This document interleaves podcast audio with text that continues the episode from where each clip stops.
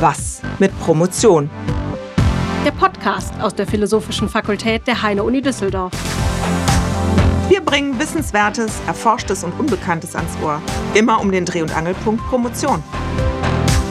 Mit unseren Gästen wagen wir den Blick hinter die Kulissen und zeigen euch die bunte Vielfalt des Wissenschaftssystems. Mein Name ist Simon Brandes. Meistens habe ich die Haare hochgesteckt, aber unordentlich. Ich höre gerne zu und frage kritisch nach. Ich bin Sarah Kriegs, 1,60 Meter voller Wissbegier und ich bin überall da, wo es interessant wird. Viel Spaß beim Zuhören!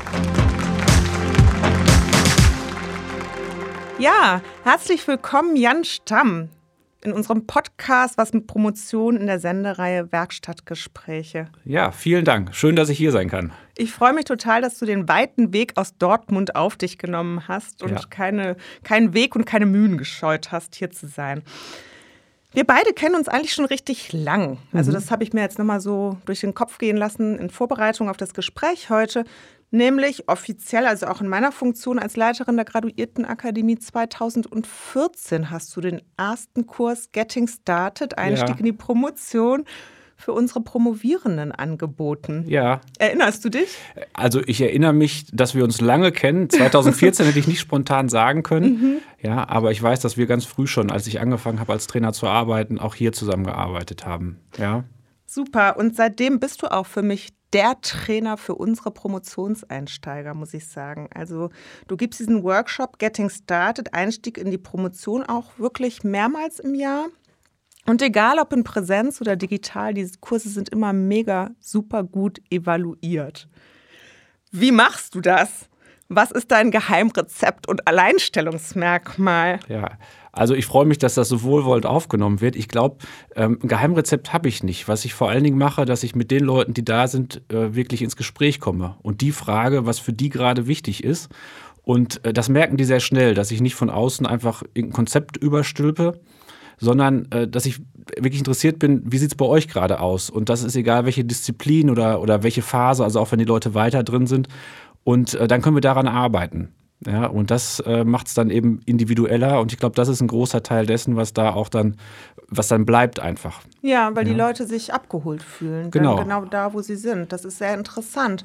Und äh, welche Inhalte äh, vermittelst du denn gerade auch zu Beginn der Promotion? Das ist ja so, man kann das ja, wenn man aus dem Master kommt, ja gar nicht so wirklich einschätzen, was eigentlich so vor einem liegt. Ja, also was bei der Promotion eben anders ist als beim Master oder bei anderen äh, ja, Bachelor, äh, bei anderen Projekten, die die bisher hatten, ähm, ist, dass die Größe einfach sich nicht mehr mal ebenso in der Nacht- und Nebelaktion handeln lässt. Also man sollte auch eine Masterarbeit nicht auf den letzten Drücker schreiben, aber das geht irgendwie noch, machen viele die Erfahrung. Bei einer Promotion geht das nicht mehr. Das geht nicht mehr, ne? Nee, Nachts mal eben irgendwie den Rest schreiben. Ja, man braucht, man braucht mehr äh, Hartnäckigkeit und man muss auch anders nochmal mit Rückschlägen umgehen können. Ja, also das ist was, was äh, auch immer Thema ist. Es ist ja überraschend, weil Projektmanagement erstmal dieses trockene, wir planen voraus, wir setzen uns Meilensteine und dann arbeiten wir die ab, äh, Gedanke ist. Ist natürlich auch wichtig, darüber nachzudenken. Ähm, aber es ist eben viel auch Arbeit äh, mit dem eigenen, ja, mit den eigenen Emotionen, mit, dem, mit der eigenen Haltung zu der Situation und gerade auch wenn es mal nicht so klappt, weitermachen können. Ja, das ist viel, äh, viel Thema auch dann in den Workshops. Also da wird es dann auch persönlich. Das überrascht dann manche vielleicht auch, dass wir starten mit Projekt- und Zeitmanagement und plötzlich äh, über Dinge nachdenken, die man in einem Projektmanagementbuch nicht hat, die aber wichtig sind, um, um weitermachen zu können. Okay, das heißt, das ist dann nochmal auch ähm, Krisen zu, zu naja, vorzudenken. Und wie reagiere ich da drauf? Also Strategien zu entwickeln, auch für ähm, Motivationslöcher oder Schreibblockaden. Ja, zum Beispiel. Also Schreiben ist für mich immer ein Beispiel, was ich nehme, um ähm, über das Thema Produktivität und Effizienz auch, auch praktisch im Workshop nachzudenken. Also wir machen meistens tatsächlich eine Übung zum Schreiben und werten das später aus. Äh, wie wird die Aufgabe gerahmt? Also wie formuliere ich die? Wie wird die Zeit genutzt? Das sind dann typische Themen aus dem Zeitmanagement, ähm, die die Teilnehmenden dann praktisch erfahren haben und viele sagen, wow, ich habe hier gerade in einer halben Stunde Schreiben mehr hingekriegt, als ich das sonst schaffe. Und das kann man dann wiederum mitnehmen und sich fragen, ja, warum eigentlich? Warum sitze ich manchmal da rum in meinem Büro und komme nicht ins Schreiben? Und ähm, ich finde es immer wichtig, äh, gerade bei Wissenschaftlerinnen und Wissenschaftlern darüber nachzudenken, warum funktionieren manche Sachen? Also warum funktioniert Priorisieren, warum fu funktioniert Strukturieren, wo setzt das an, wie unterstützt mich das eigentlich? Ähm, die meisten wissen ja, ja, ich sollte irgendwie mehr tun, was wichtig ist. Ne? So zum Beispiel. Aber warum mache ich das denn nicht? Also ähm, mhm. das eine ist äh, eine Technik aus dem Zeit- oder Projektmanagement und das andere ist dann eben zu, zu, überlegen, wie kann ich das wirklich in meinen Alltag reinkriegen. Das gehört für mich dazu. Also was ich so in die Kategorie Selbstmanagement reinpacke. Was brauche ich persönlich, um das wirklich umsetzen zu können? Und da hast du ja gerade auch gesagt, vollführst du sozusagen ein kleines Kunstwerk, jeden individuell abzuholen, weil das ist ja bei jedem unterschiedlich. Wie machst du das? Oder gibt es so tatsächlich irgendwie so eine Range, ach ja, die Promovierenden im Anfangsstadium sind relativ gut zu clustern in drei, vier, fünf Gruppen. Also äh, so, so Typen habe ich nicht im Kopf. Mhm. Ja, es gibt, äh, wenn ich das Projektmanagement in der Wissenschaft angucke, äh, zum Beispiel eine Sache, die die meisten sehr stark erfahren dass ich gar nicht so viel vorausplanen kann, wie ich mir das wünsche. Also ich muss gerade in der Forschung mit Unsicherheit leben. Und äh, das ist vielen nicht so bewusst. Also die, die, die spüren das zwar, aber die denken, eigentlich müsste ich einen klaren Plan für drei Jahre haben, den ich abarbeite. Und das ist was, da sind wir dann eng am Projektmanagement, ähm, was wir hinterfragen, bis zu welchem Grad geht das. Und das ist was, das ist unabhängig von der Disziplin. Also ob ich nun mhm. hermeneutisch äh, mich in Texte vergrabe oder irgendwo in der Medizin äh, mit Patientinnen und Patienten arbeite, archäologisch Ausgrabungen mache. Ähm, ich habe in der Wissenschaft häufig die Situation, ich weiß nicht, was kommt. Und ich möchte trotzdem planen und gut strukturiert sein. Und das zusammenzubringen, das ist was, was alle anspricht, ja, und was, was manche ähm, im Workshop das erste Mal so reflektieren. Es ist eigentlich nicht schwierig, aber äh, die Signale, die sie anderswo kriegen, sind andere. Mhm. Ja? Ja, das ist spannend. Und ähm, so ist ja auch dein Kurs geöffnet. Ja, wir, wir bieten ihn zwar als Graduiertenakademie der Philosophischen mhm. Fakultät an, aber wir öffnen ihn ja auch auf deinen Wunsch hin oder mit deinem Okay. Ja. In jedem Fall auch für die anderen Disziplinen, also für die mathematischen NaturwissenschaftlerInnen und für die MedizinerInnen. Manchmal verirren sich auch Wirtschaftswissenschaftler ja, und genau. Juristen. Ne? Ja. Genau. Und welche Erfahrungen sind das, die letztlich die Teilnehmenden mit diesem interdisziplinären, fakultätsübergreifenden Setting machen? Sehr gut. Also mhm. ähm, was, was besonders gut funktioniert, wenn aus jedem Bereich mehrere da sind. Ja, wenn jetzt eine Medizinerin zusammen äh, mit lauter HistorikerInnen äh, arbeitet, das, das äh, nicht, weil, das, weil ich das anders mache, aber weil die Person den Eindruck hat, ich stehe hier außen. Ja? Ich bin ganz alleine. Ja. Ich bin ganz mhm. alleine. Ähm, und dann denken die manchmal, das holt mich nicht ab. Sobald die merken, wir haben hier welche, die empirisch arbeiten, die im Labor sind, manche arbeiten in der Bibliothek mehr, manche machen Umfragen. Ähm, und dann sehen die, also vieles, was wir machen, das äh, dockt an ganz unterschiedliche Situationen an, weil wir viel über Prinzipien nachdenken und dann muss ich die halt kontextmäßig ähm, runterbrechen. Das machen wir auch im Workshop. Ja, und was viele einfach bereichernd finden, zu sehen, wie unterschiedlich Promovieren sein kann. Ja, also was ja auch wiederum eigentlich klar ist, aber man ist ja häufig in seiner kleinen Blase drin und stellt dann fest, ach so, ja, stimmt, damit könnte ich auch Probleme haben. Ja, ja und andererseits aber natürlich auch äh, die Faszination dafür, ach, die haben die ähnlichen Herausforderungen. Ja, das ist am Ende des Workshops häufig, also das ist fast in jedem Workshop ein Feedback, was war so gut zu sehen, dass andere da auch stehen. Ja, mhm. und ähm, ich bin damit nicht allein.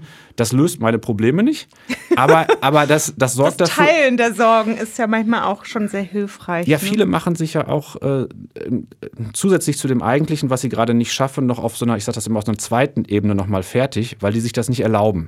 Mhm. Die sagen, eigentlich dürfte ich das Problem gar nicht haben. Eigentlich dürfte es mir hier gar nicht äh, schwer fallen.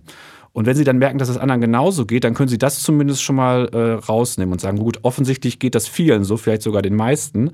Ähm, ich muss trotzdem noch meine Situation lösen, aber ich muss nicht mehr denken, dass ich irgendwie in besonderer Weise ungeeignet bin oder so, mhm. sondern das ist einfach was, das gehört zur Wissenschaft dazu, damit ja. umzugehen.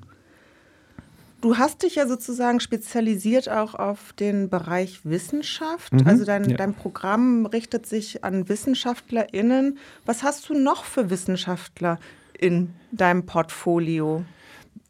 Meinst du jetzt welche Disziplinen oder welche? Nee, ich meine tatsächlich welches Kursangebot. Okay, also, also, weil es ja nicht nur bei Projekt- und, und, und Zeitmanagement ja, ja, stehen bleibt. Genau. Also das, ähm, was, ich, was, ich, was ich ganz überwiegend mache, sind halt Workshops, die sich, die sich in dem großen Rahmen, den wir gerade besprechen, auch bewegen. Also alles, was so in die großen Kategorien Zeit, Selbst- und Projektmanagement reinfällt und dadurch alle Phasen, also Beginn der Promotion, Ende der Promotion. Mit Postdocs und Profs mache ich das auch ein bisschen, wobei äh, mit den Profs mache ich vor allen Dingen Stresskompetenz. Das ist interessant, dass da, äh, dass da die ähm, auch die Bereitschaft, vielleicht auch die, die Möglichkeiten eine andere sind. Also Stresskompetenz ist ein zweites großes Thema, was gerade so in den letzten vier, fünf Jahren gewachsen ist. Also da merke ich eine größere Bereitschaft auch, sich damit auseinanderzusetzen, wie man mit diesem Leistungsdruck umgehen kann. Und zwar nicht nur, wie kann ich noch effizienter werden. Ich wollte gerade sagen, ne? aus, ja. welcher, aus welcher Perspektive? Selbstoptimierung oder tatsächlich dran zu gehen, zu sagen, ich muss mir meinen Tag anders strukturieren und oder was hast du da für, also das, was, für Herangehensweisen? Also ein Stichwort, und das ist auch noch ein, äh, ein Stichwort, was für deine Frage, wo sich viele abgeholt fühlen, ähm, äh, äh passt, ja. Äh, ein Stichwort ist so Perfektionismus in der mhm. Wissenschaft. Ja, also viele haben das, dass sie nicht einfach nur hohe Ansprüche haben, das in, in dem Sinne sind sowieso alle Perfektionisten und Perfektionisten, sondern dass sie irrational hohe Ansprüche haben und sich selbst letztlich die eigenen Grenzen nicht zugestehen wollen. Ich meine, und das, auch überhören oftmals, ne? Die Signale, die dann mhm. kommen, von ja, das ist auch was. Ähm, ich sage immer gerne, das ist in der Stresskompetenz wichtig, das ist aber auch, wenn ich Richtung äh, Motivation denke, wichtig. Ähm, die, die, die Zielgruppe, mit der ich arbeite, Wissenschaftlerinnen und Wissenschaftler, spätestens wenn die promovieren und danach sowieso, das sind überdurchschnittlich intelligente Menschen und die sind überdurchschnittlich leistungsbereit, äh, sonst hätten sie es nicht geschafft, hier zu promovieren oder dann später sogar eine Professur, 20 Jahre ein Institut zu gründen. Fühlen die sich so? Nein. Das ist ein das, Faszinosum, ne? Das ist, da, da, da kommt so eine irrationale Selbstwahrnehmung rein. Das kann man auch, das kann man auch ein Stück weit erklären durch die Wissenschaftskultur und eben diese Persönlichkeitsmerkmale, äh, äh so perfektionistisch zu sein. Da äh, neigt man eben dazu, dies eigene, die eigene Leistung schlecht zu machen. Ja? Aber das sind Themen, das sind, das sind Themen, die in dem Zeit- und Projektmanagement auch wichtig werden, weil die natürlich meine Leistungsfähigkeit beeinflussen. Wenn ich prokrastiniere, wenn ich wegrenne, dann tue ich nichts.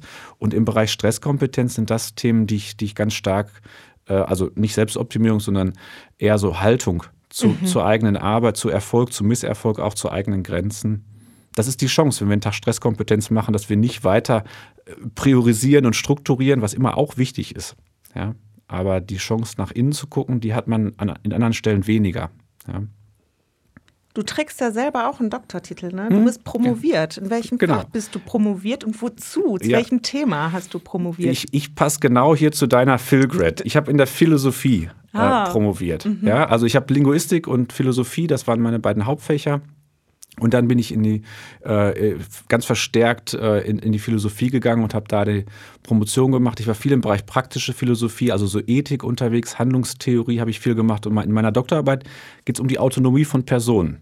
Also ähm, das, was ich da gemacht habe, war zu gucken, wie so eine innere Stärke, sich gegen soziale Widerstände durchzusetzen, ähm, eben ein Teil von Autonomie ist. Ist in der Diskussion nicht so stark, deswegen war das mein Punkt, den dazu zu bringen oder zu verstärken. Ja. Und hast du die Promotion ähm, gemacht, angefangen und auch fertig gemacht, um eine wissenschaftliche Karriere vielleicht auch einmal anzustreben? Ja, ja. Also ich, äh, wir, wir reden ja, wir reden ja unter uns hier, ne? Deswegen, Total. deswegen, Nur wir beide. Ja, also deswegen kann ich ganz offen sagen, dass ich, ich habe die Promotion angefangen, weil ich einfach richtig viel Spaß hatte äh, äh, zu studieren. Bei mir war das damals noch ein Magister. Ja, das ist etwa zehn Jahre her, dass ich, dass ich, mit der, mit der Doktorarbeit fertig geworden bin und, und noch ein bisschen länger her, dass ich dann meinen Magister gemacht habe. Und es war einfach äh, eine Sache, es hat mir richtig Spaß gemacht, an der Uni zu sein, mich in Texte zu vergraben, zu diskutieren. Und dann passte die Promotion einfach sehr gut.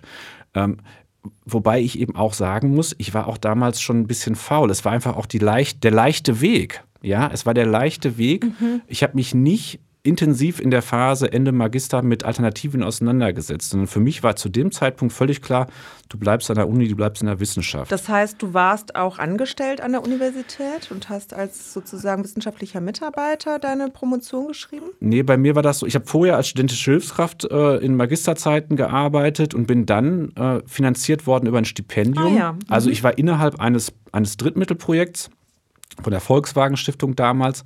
Ähm, und da waren Gelder da und der Prof hat das nicht als Stellen genommen, sondern ganz klug hat er zwei Stipendien aus einer Stelle. Also das finde ich im Nachhinein immer noch klug. Ähm, deswegen war ich nicht angestellt und gleichzeitig bin ich dann noch in Berlin in einer, in einer Graduate School gewesen. Ah, ja. Die Berlin School of Mind and Brain. Da war ich dann auch Ach. noch. Ja, da durfte ich auch mitmachen und noch, noch Dinge lernen über Neurobiologie und ja, das. Ja, da kenne ich Anne Löchte und ja, genau. ja und ja, gestern ja. habe ich noch Regina Jetzt habe ich ihren Nachnamen vergessen. ja, schade. Regina. Regina ist ganz wichtig dafür, dass ich jetzt hier stehe. Oder Regina Anne, ist ein Herz der Dahlem, äh, der Dahlem, der Humboldt der Research School. Ja, ne? genau, ja. Die hat mich damals. Liebe äh, Grüße. Ja, genau. Die hat mich damals äh, ermutigt. Das ist jetzt, das passt auch zu der Frage, was ich so vorhatte. Also ich habe, als ich angefangen habe zu promovieren, gedacht, du gehst Richtung Professur, du probierst das. Und das, das hat sich während des Promovierens verändert. Also ich habe auch meine Krisen gehabt und äh, Selbstzweifel. Ich glaube, das ist ganz gut, dass ich die auch hatte, weil ich dann eben auch mit den Selbstzweifeln, die teilweise jetzt mir begegnen, anders umgehen kann. Und war mir jetzt äh, irgendwann zur Hälfte nicht mehr so sicher, dass ich wirklich probieren sollte, die Professur äh, zu kriegen. Also auch wenn man sich Zahlen anguckt, anderes Thema, ja. Und dann war die Frage, was mache ich? Und dann mhm. habe ich eben überlegt, in diesen Bereich, für mich ist das damals Coaching und Supervision, äh, also Trainer, wie sich das aufschlüsselt, das ist ja dann, aber in, in diese Arbeit reinzugehen. Und da dachte ich, nee, da kommst du nie rein mit deinem Abschluss. Also was wollen die mit dem Philosophen? Und dann hat ah, Regina okay. damals gesagt, ja. auch ein wichtiges Beispiel für mich, äh, Jan, das ist gar kein Problem, dass du da reinkommst. Ja, die hat damals ein Mentoring-Programm bei uns betreut, darüber bin ich mit ihr in Kontakt gekommen und die sagte, natürlich kannst du eine Trainerausbildung machen, natürlich kannst du anfangen, solche Workshops zu geben. Und das ist für mich immer noch ein Beispiel dafür, wie wir uns selbst einsperren können, wenn wir denken, es geht nicht. Dann, wenn, ich habe gedacht, es geht nicht, dann ging auch nichts. Dann hat sie gesagt, es geht und ein Dreivierteljahr später habe ich meinen ersten eigenen Workshop durchgeführt. Also das ging tatsächlich ganz schnell, innerhalb Ach, von wenigen Monaten. Ja, ja. weil ich meine, meine nächste Frage wäre wirklich gewesen, wie bist du Trainer geworden? Ja, ja. und welche Rolle spielt deine Promotion in diesem Kontext? Ja. Im Prinzip hast du die schon ein bisschen beantwortet. Das finde ich mhm. sehr faszinierend, weil letztlich hast du dir ja genau auch in der Wissenschaft einen Bereich gesucht als Coach und Trainer, der du ja bist. Du bist ja beides. Ähm, wo du eine Expertise hast durch mhm. deine Promotion. Ja. Du kennst den Betrieb, du kennst genau. die Menschen mit ihren Stärken und Schwächen, sage ich jetzt mal so im Großen mhm. und Ganzen. Ja. Ähm, schon allein eben, wie du es auch beschrieben hast, was so die, ähm, die Fallstricke der WissenschaftlerInnen ja. sind. Ne? Und das äh, macht ja total viel aus. Das ist, das ist sehr hilfreich. Das war damals eben auch eine Entscheidung. Ich habe überlegt, dass ich gerne auch jenseits der Wissenschaft in, in Unternehmen was machen möchte.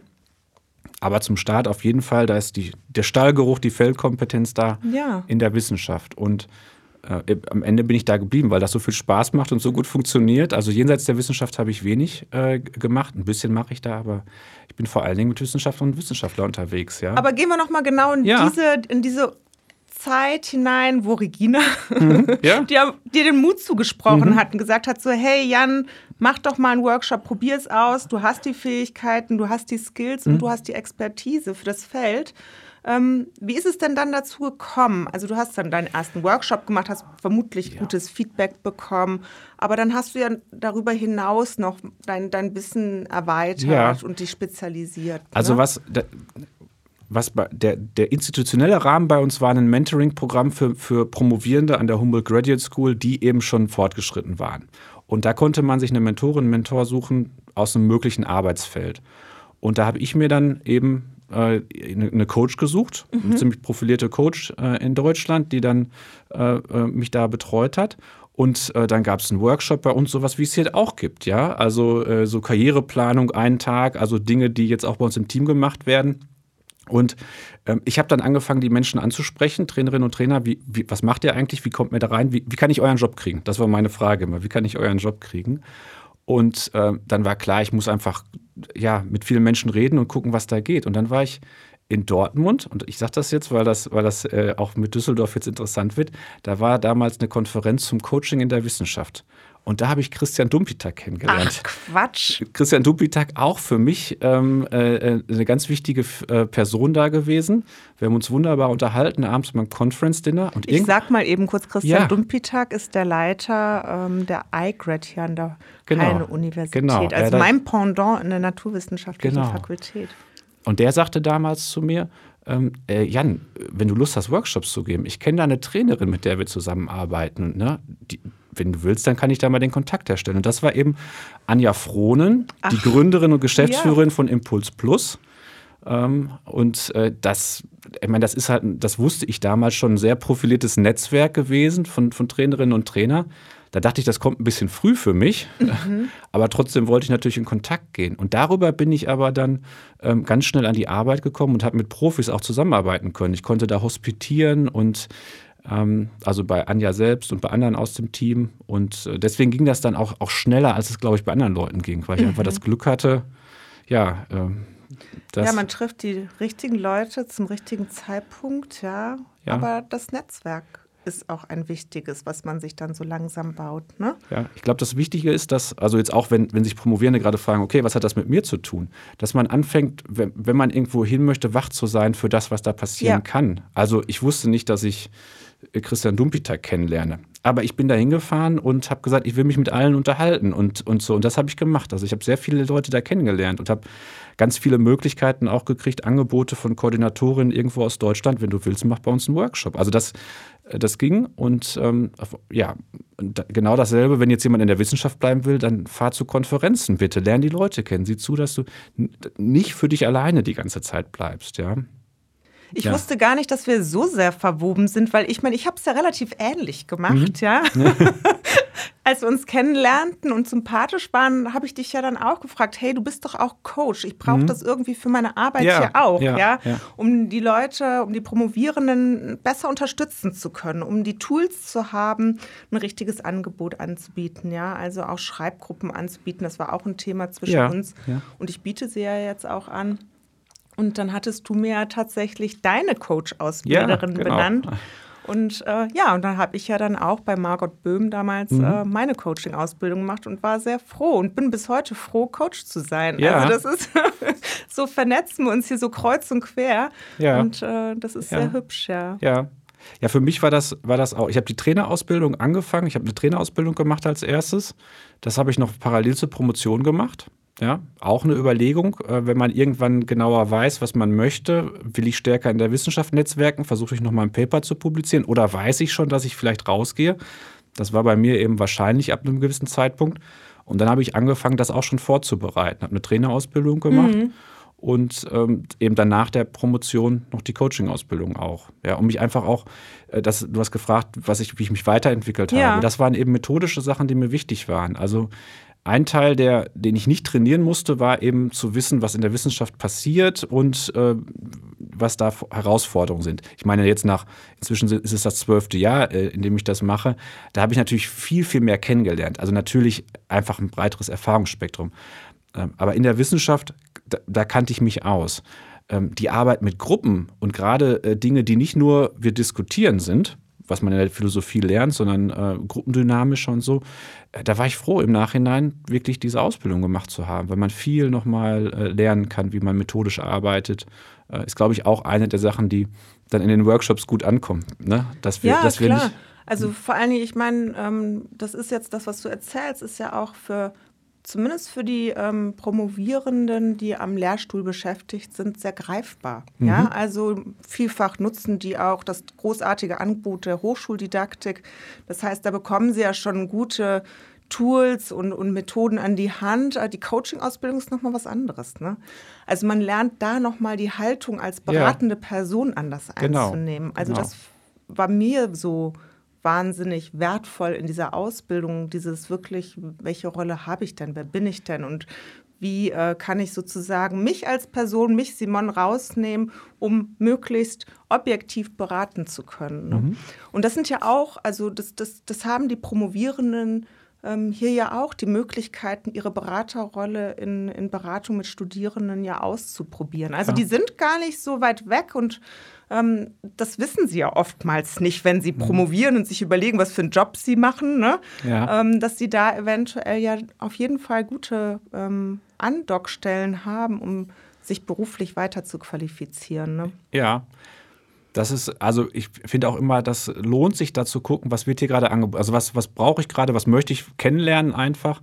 Und ich meine, das ist einfach eine Chance während der Promotion, wenn man nicht, also wer 40 Stunden Projektarbeit macht und dann noch so ein bisschen promoviert, der hat keine Kapazitäten mehr dafür, ja. Aber wenn ich gerade, wenn ich an der Uni, so wie du sagst, ne, ich habe hier meine Stelle an der Uni, dann kann ich es schon hin und wieder mal schaffen, noch mal rechts und links zu gucken und da mich zu qualifizieren oder, oder einfach ne, Dinge kennenzulernen, Coaching-Haltung, didaktische Dinge. Ich glaube, das lohnt sich sehr, mhm. das in der Phase auch mitzunehmen. Ja, und sich bewusst zu werden, was man neben der Promotion auch noch alles lernen kann ja, ne? oder ja. lernt, nebenbei. Ja.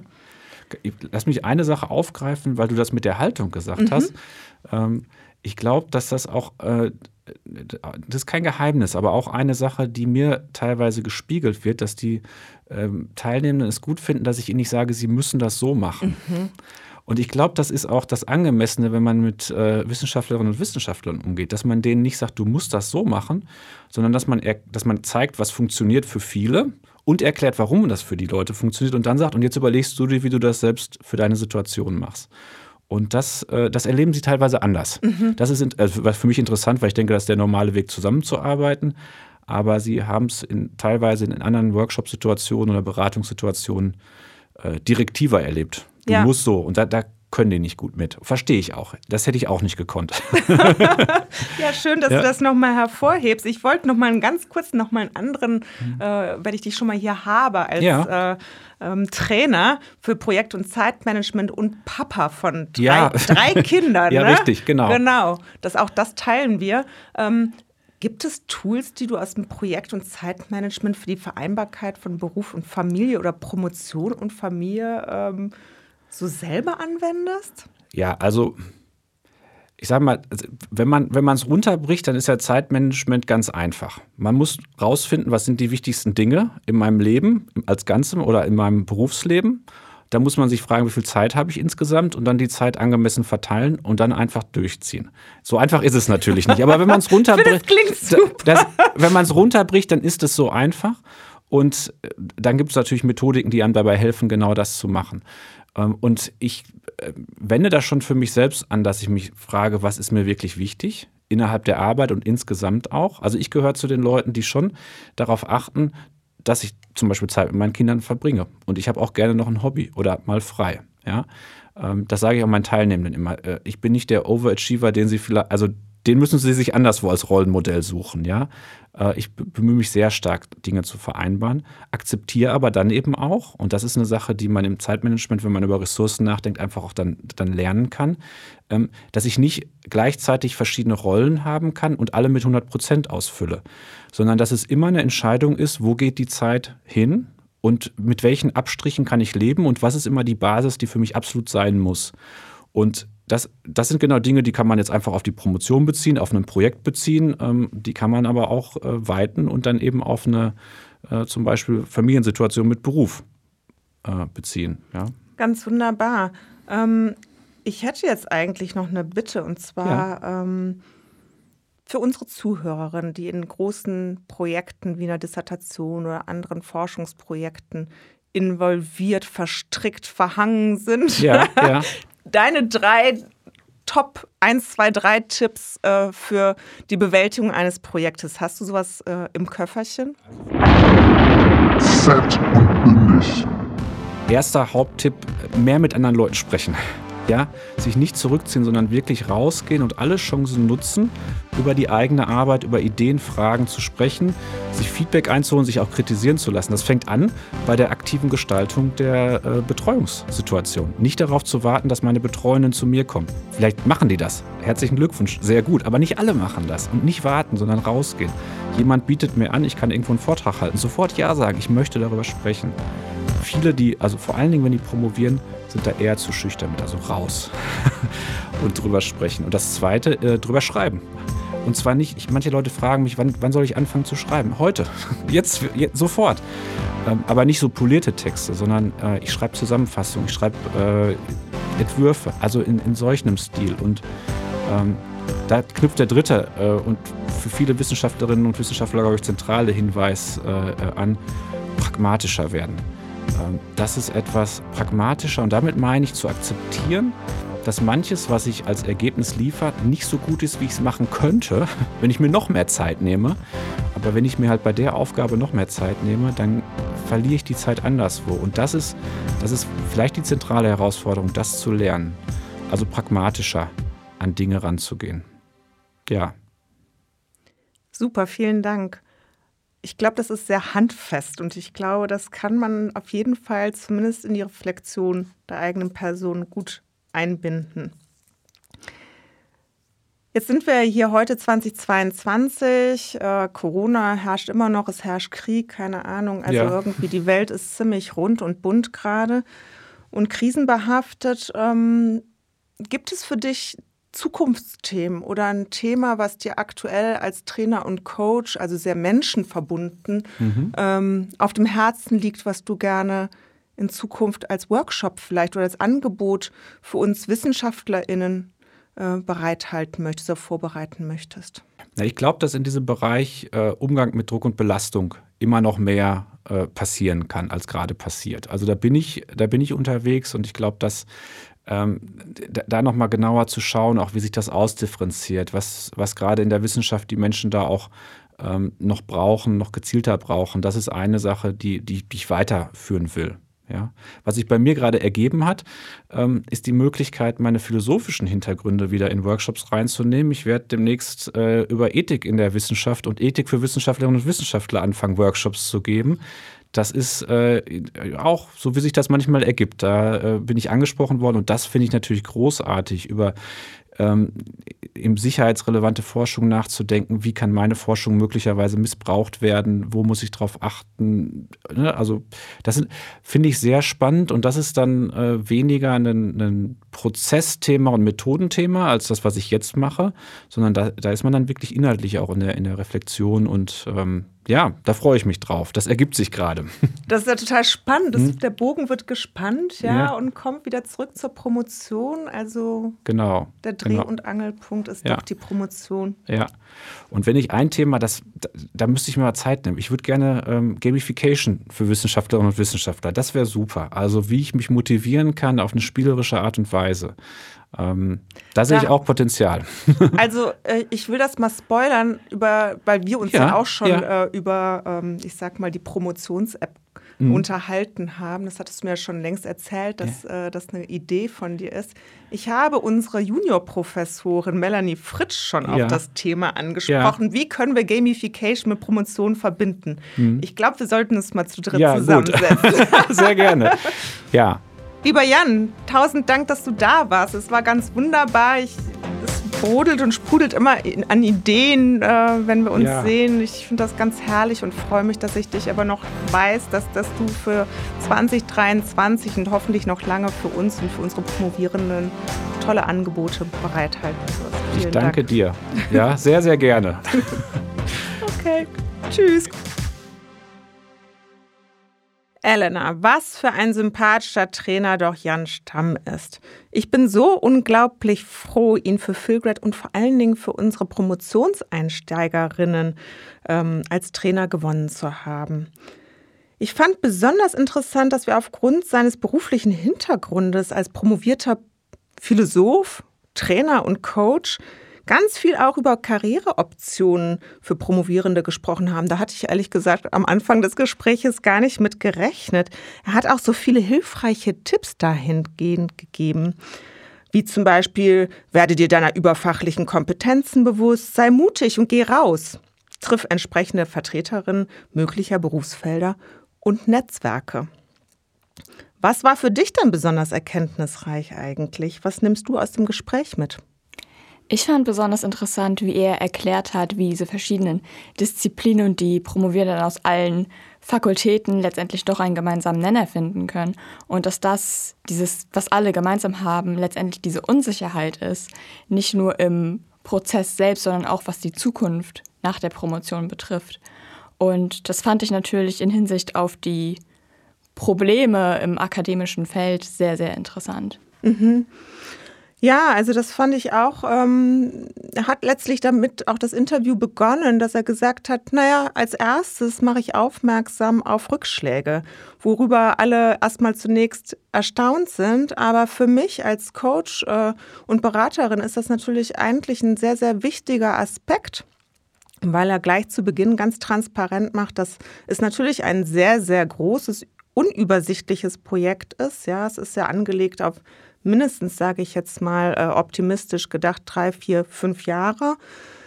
Wer kann schon so weit gucken und planen? Ja, also das heißt, man muss weniger lang in die Zukunft gucken. Und dadurch wird es so unwägbar, was da kommen mag. Und dass dann auch noch Rückschläge kommen, da rechnet ja zunächst erstmal keiner mit, weil wir sind ja brav. Wir setzen uns im Projektmanagement immer Meilensteine, Ziele, die wir erreichen können und wollen, etc.